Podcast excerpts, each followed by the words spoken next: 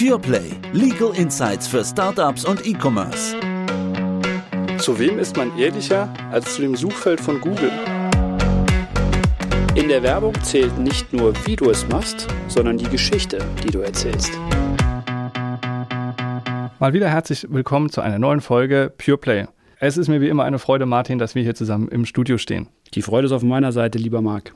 Super. Martin, aufgrund unseres Podcasts hat sich neulich Julius gemeldet. Julius kam bei uns an und hat mir erklärt, dass er im Bereich SEO, Search Engine Optimizing, tätig ist. Er hat sich selbstständig gemacht und er hat ein Problem, was im Prinzip uns beide betrifft.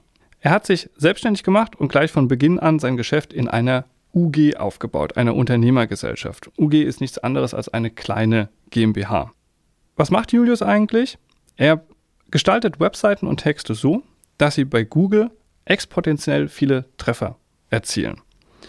Direkt im ersten Jahr ist es ihm gelungen, einen satten sechsstelligen Gewinn einzufahren und er macht sich mehr und mehr einen Namen in diesem Bereich. Er hat ein junges Team um sich herum, klassischer Pure Player, das Geschäft führt er seit dem Beginn an unter dem Namen Push. Die Marke Push ist allerdings nicht eingetragen und er überlegt sich, kann ich die jetzt eintragen lassen? Das ist vor allem dein Thema und er fragt sich dann auch, und darüber sollten wir heute auch sprechen, macht es nicht Sinn, eine eigene IP-Gesellschaft zu haben, eine Markengesellschaft, die die Marke hält, während der operative Betrieb in der UG bleibt? Wenn du das hörst, was meinst du dazu? Also zunächst mal freut mich das, dass wir hier ein Thema haben, was wir sozusagen beide beackern können. Und gleich um das Thema Markenanmeldung mal in die Hand zu nehmen. Also uns als Markenrechtlern ist es im Prinzip völlig egal, wer die Marke anmeldet. Ja, das kann eine natürliche Person sein, das kann die UG sein, das ist alles völlig flexibel, das kann auch eine IP-Holding-Gesellschaft sein, auf die wir nochmal kommen. Wenn ich mir die Marke Push so angucke, ne, ich denke nochmal an die eine Folge, die wir zur Eintragung der Marke gemacht haben. Wenn ich mir die so angucke, glaube ich, dass die ziemlich sicher auch eingetragen werden kann. Ich Push hat ja nicht wirklich was zu tun mit ähm, Search Engine Optimizing, das ist nicht beschreibend. Von daher würde ich hier mal einfach ganz forsch mein Go geben, lass uns das machen. Und das Gute ist, als Markenrechtler und Zivilrechtler sind wir völlig flexibel. Wir können nachher, und auch darüber haben wir gesprochen, die Marke als Schutzrecht lizenzieren, von ihm persönlich an die UG. Das ist alles ganz easy machbar. Okay, das heißt, er hätte die Möglichkeit, beispielsweise die Marke auf sich selbst anzumelden und dann würde er eine Lizenz an der Marke an seine UG gewähren. Das ist die Grundidee. Genau, so ist es. Aber an der Stelle, und das ist auch im IP immer wieder ein Thema, da habe ich doch immer die Steuerrechtler im Ohr, weil die sagen doch, es kann und es darf insbesondere keine verdeckte Gewinnausschüttung sein. Also es muss hier einem Drittvergleich standhalten, wenn ich sowas mache. Vollkommen richtig. Du sprichst das Thema der Lizenzeinnahme und der Lizenzvergütung an. Also wir stellen nochmal ganz kurz den Fall dar. Wir haben auf der einen Seite die UG, die das operative Geschäft macht und haben auf der anderen Seite Julius, der entweder die Marke auf sich angemeldet hat oder auf eine IP-Gesellschaft, die beispielsweise in irgendeinem steuerbegünstigten Land sitzt. Und jetzt ist es ja das Ziel, Lizenzeinnahmen zu generieren, damit das Ergebnis der UG minimiert wird, da die Steuerlast sinkt und ich so ein bisschen was aus der UG rausbekomme in den privaten Bereich oder in eine IP-Gesellschaft, bei der weniger Steuern zu zahlen sind. Du hast es schon angesprochen, das Thema verdeckte Gewinnausschüttung. Naja, es ist so, ganz einfach erklärt, wenn du eine Marke hast, du willst mir die auch nicht einfach so für Umme geben, sondern du willst eine Lizenzgebühr haben, und zwar eine marktgerechte Lizenzgebühr.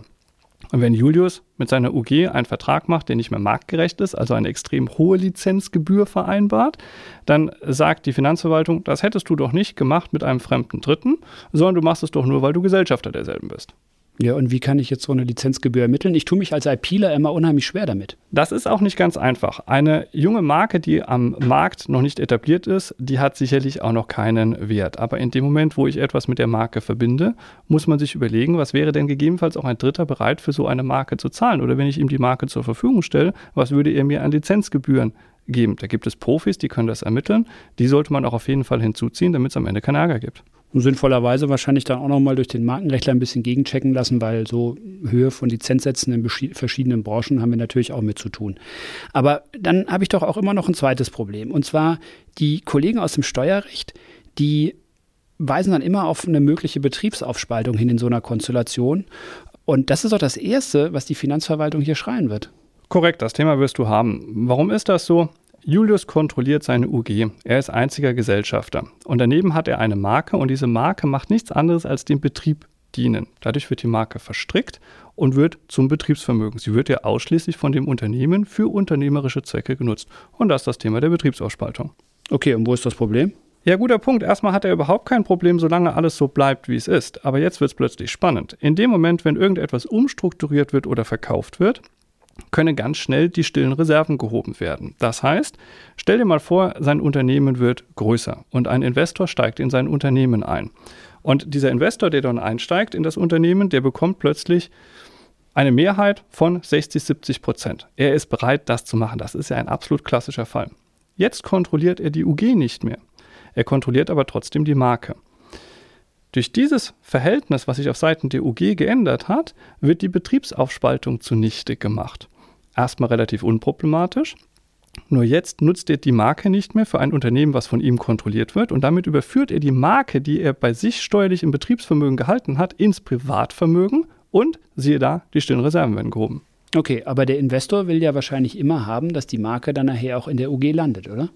Das ist in der Tat natürlich ein Thema. Also jeder Investor, der dort einsteigt, wird vorher eine sogenannte Due Diligence machen. Der wird sich das Unternehmen anschauen und wird prüfen, was ist da eigentlich drin. Und er wird relativ schnell feststellen, weil er ähnlich gute Anwälte haben wird wie dich, die die Marke checken und sagen, die Marke ist ja gar nicht im Unternehmen.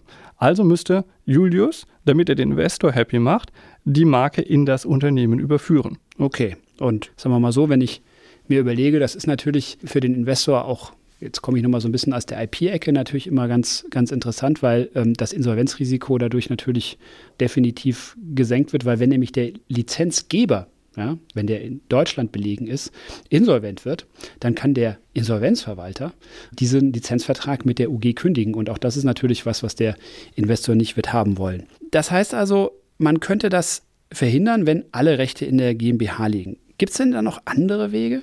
Da gibt es in der Tat noch alles in der GmbH, ist es relativ einfach. Dann kann er natürlich von diesen Lizenzeinnahmen, die außerhalb der GmbH gezahlt werden und entweder in einer IP-Gesellschaft drin sind oder bei sich privat, keinen Vorteil ziehen. So, dann hat er alles in einer GmbH drin. Hat er diese getrennte Konstellation, die wir vorhin angesprochen haben, und der Investor kommt und sagt, wo ist eigentlich die Marke, bringt die Marke ins Unternehmen ein, hat er das Problem, dass wenn er die Marke in dieses Unternehmen einbringt, allein dadurch auch wieder die stillen Reserven gehoben werden könnten.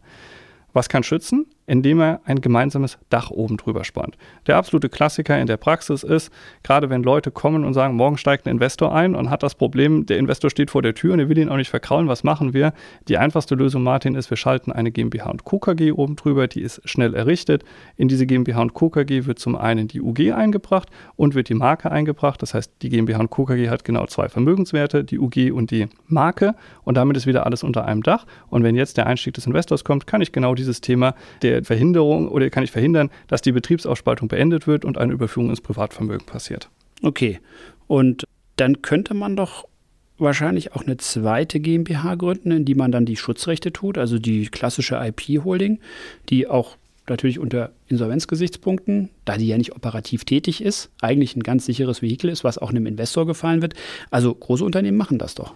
Da hast du vollkommen recht. Also man kann auch an eine gemeinsame Holding GmbH denken und hat unten drunter zwei Gesellschaften, einmal die operative und einmal die IP-Gesellschaft, die vielleicht sogar irgendwo sitzt, wo man nicht ganz so viel Steuern drauf zahlen muss. Da gibt es ja auch immer wieder Streit drüber, wie sehr das gewollt ist oder nicht gewollt ist, diese ganzen Themen. Das könnte man machen und du hast vollkommen recht. Wenn jetzt die operative Gesellschaft in die Insolvenz geht, ist natürlich die Marke in der eigenen IP-Gesellschaft davon nicht betroffen. Du hast aber auch dort wieder ein Thema. Es stellen sich die sogenannten Verrechnungspreisthemen. Es ist im Prinzip genau das gleiche, wie wenn Julius die Marke auf sich angemeldet hat. Die Finanzverwaltung sagt wieder, ihr habt zwei Gesellschaften, die nebeneinander stehen. Das sind fremde Dritte zueinander, das sind eigenständige Gesellschaften. Das heißt, auch dort muss eine Lizenzgebühr fließen und das muss so gestaltet sein, dass es wieder marktüblich ist. Also das, was ein fremder Dritter machen würde. Aber ansonsten genau geht das. Kapiert. Aber dann, wenn du das vielleicht nochmal zusammenfassen kannst, habe ich so das Gefühl, so wirklich sinnvoll ist das aber doch wahrscheinlich nicht, wenn er die Marke dann tatsächlich in der eigenen Person hält. Korrekt. Das ist zunächst mal eine gute Idee, wo er sagt, so, ich hole etwas aus der Gesellschaft raus und versucht besonders clever zu sein, aber in dem Moment, wo er das Unternehmen groß macht und dann auch beides veräußern will. Du hast vorhin schon gesagt, welcher Investor würde in die Gesellschaft einsteigen, ohne dass die Marke drin ist. Irgendwann werde ich diese Marke bewegen. Und dieses Bewegen der Marke löst immer äh, das Thema oder führt zu dem Thema, dass die Betriebsausspaltung beendet wird und ich diese Marke, die sich im verstrickten Betriebsvermögen befindet, da allein dadurch ins Privatvermögen reinhole. Insofern, es gilt wie immer das Gleiche. Lasst uns von Anfang an eine saubere Struktur wählen, entweder in einer klassischen Holdingstruktur, die können wir von vornherein aufbauen, das kriegen wir mit Julius auch hin. Dadurch hat er auch keinen Nachteil. Wir können überlegen, ob wir eine eigene IP-Gesellschaft machen. Da müssen wir mit dem laufenden Steuerberater nochmal sprechen, damit das Thema Verrechnungspreise klappt, also die Lizenzgebühren, die da zu zahlen sind. Aber das ist im Prinzip ein sauberer Weg und dann ist er auch gewappnet für all das, was in Zukunft kommt. Prima. Auch dafür wieder eine Lösung gefunden. Dank dir. Es hat wie immer Spaß gemacht.